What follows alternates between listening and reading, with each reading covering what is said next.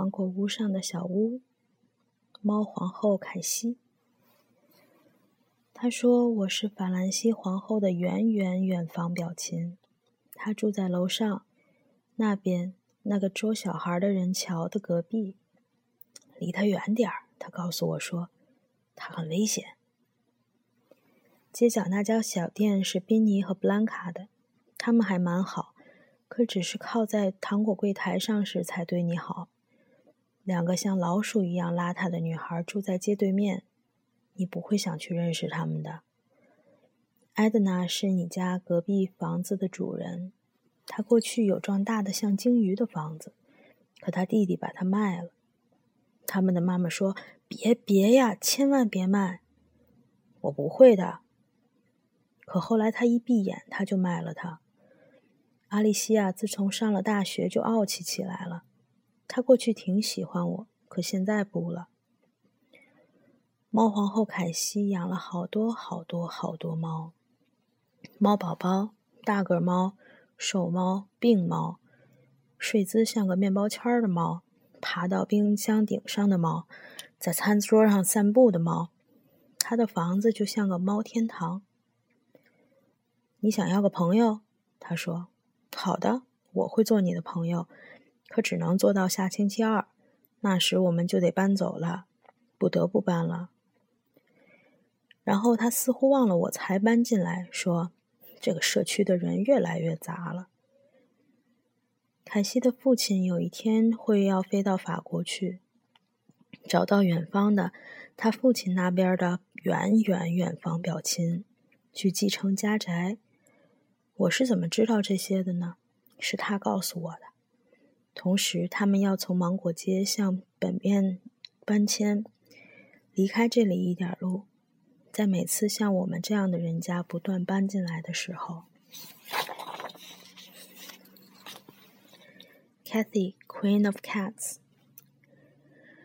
she says, "I am the great, I am the great great grand cousin of the Queen of France. She lives upstairs over there next door to Joe the baby grabber. Keep away from him," she says. "He is full of danger." Benny and Blanca own the corner store. They're okay, except don't lean on the candy counter. Two girls, raggedy as rats, live across the street.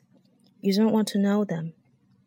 Edna is the lady who owns the building next to you.